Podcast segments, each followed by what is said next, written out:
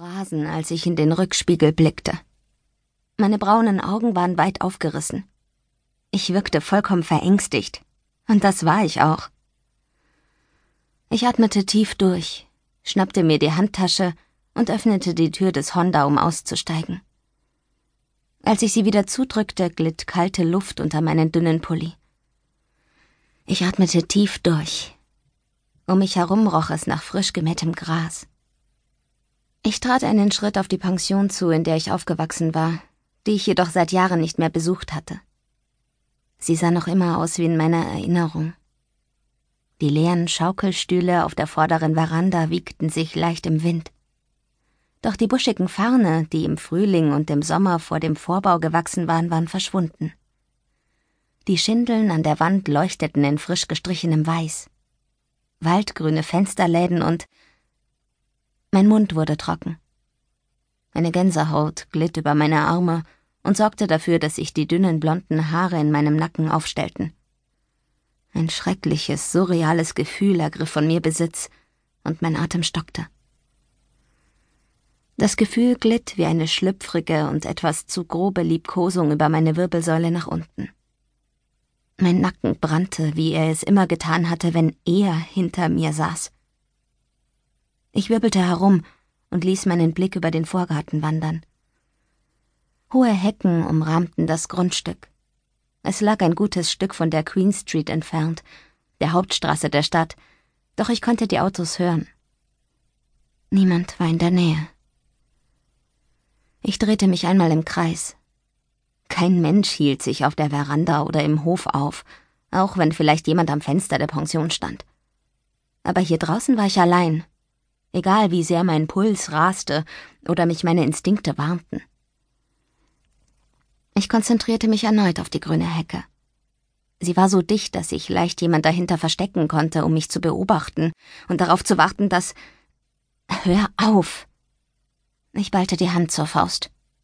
Du leidest unter Paranoia und benimmst dich dämlich. Hör einfach auf. Niemand beobachtet dich. Doch mein Herzschlag beruhigte sich nicht.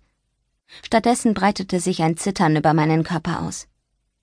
Ich reagierte ohne nachzudenken und verfiel in Panik.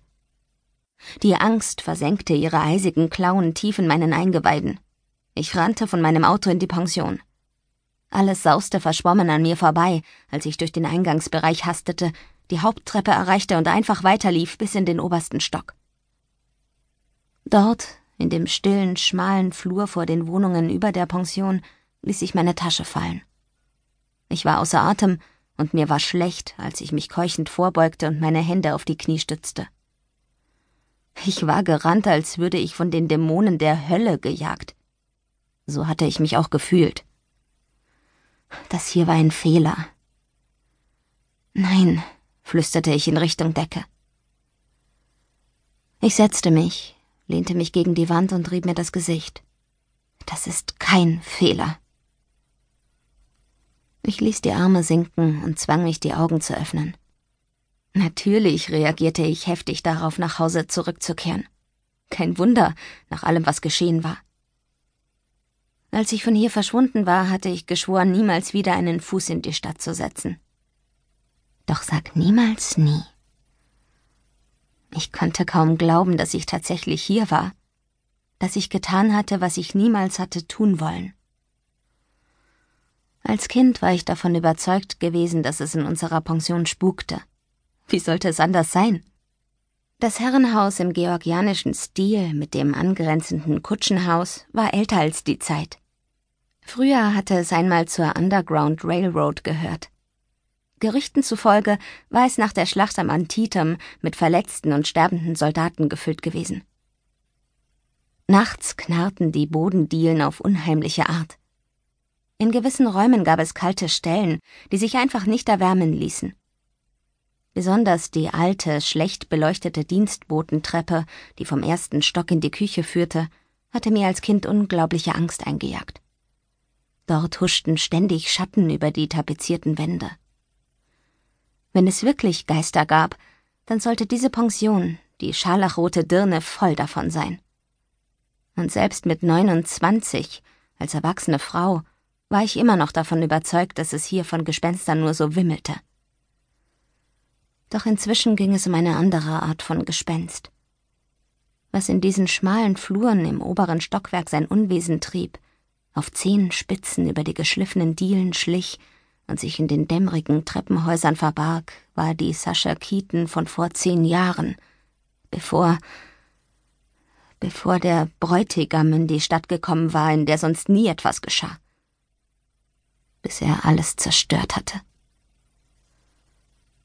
Seufzend stand ich auf und sah den Flur entlang.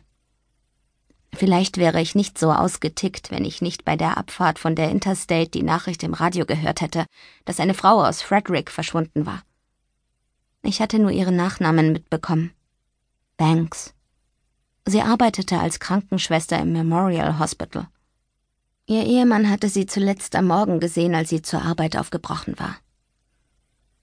Mein Atem stockte und ein kalter Schauder lief über meinen Rücken.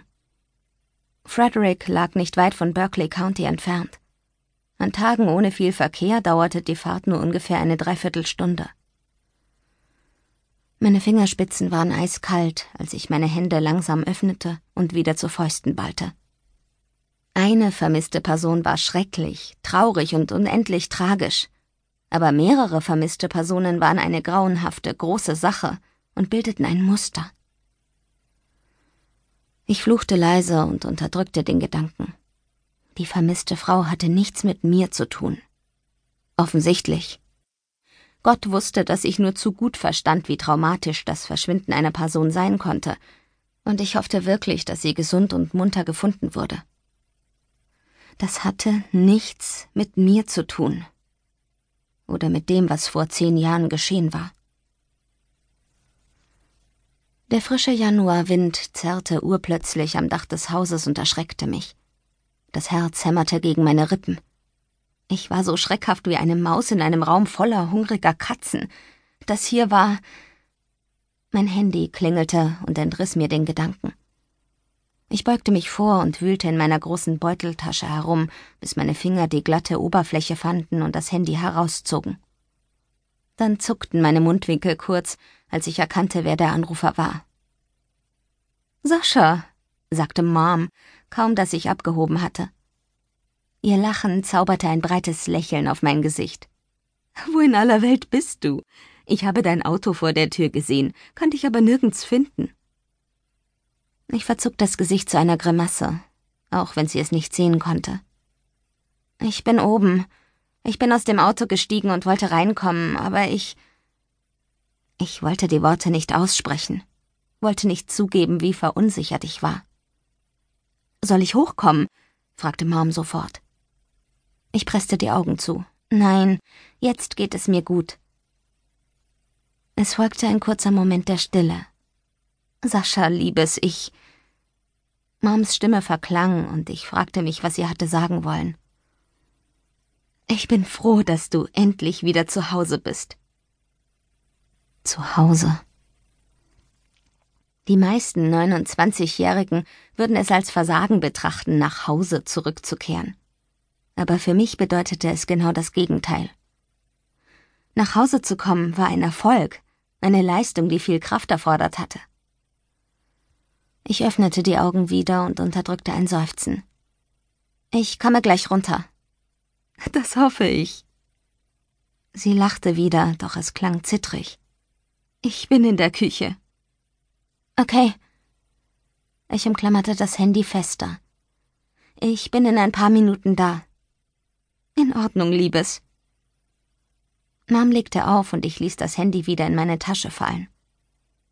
Für einen Moment stand ich wie angewurzelt da. Dann nickte ich einmal. Es wurde Zeit. Es wurde wirklich Zeit. Der Anblick haute mich fast um. Die Pension sah überhaupt nicht mehr so aus wie in meiner Erinnerung. Ich wanderte durch den Eingangsbereich, vollkommen vor den Kopf gestoßen von den Veränderungen der letzten zehn Jahre. Mit der Tasche in der Hand schritt ich langsam durch das Erdgeschoss. Die Vasen mit künstlichen Orchideen waren neu. Die alten Stühle neben dem Empfangstresen waren verschwunden. Zwei ehemals große Zimmer waren zu einem riesigen Raum verbunden worden. Sanfte graue Farbe hatte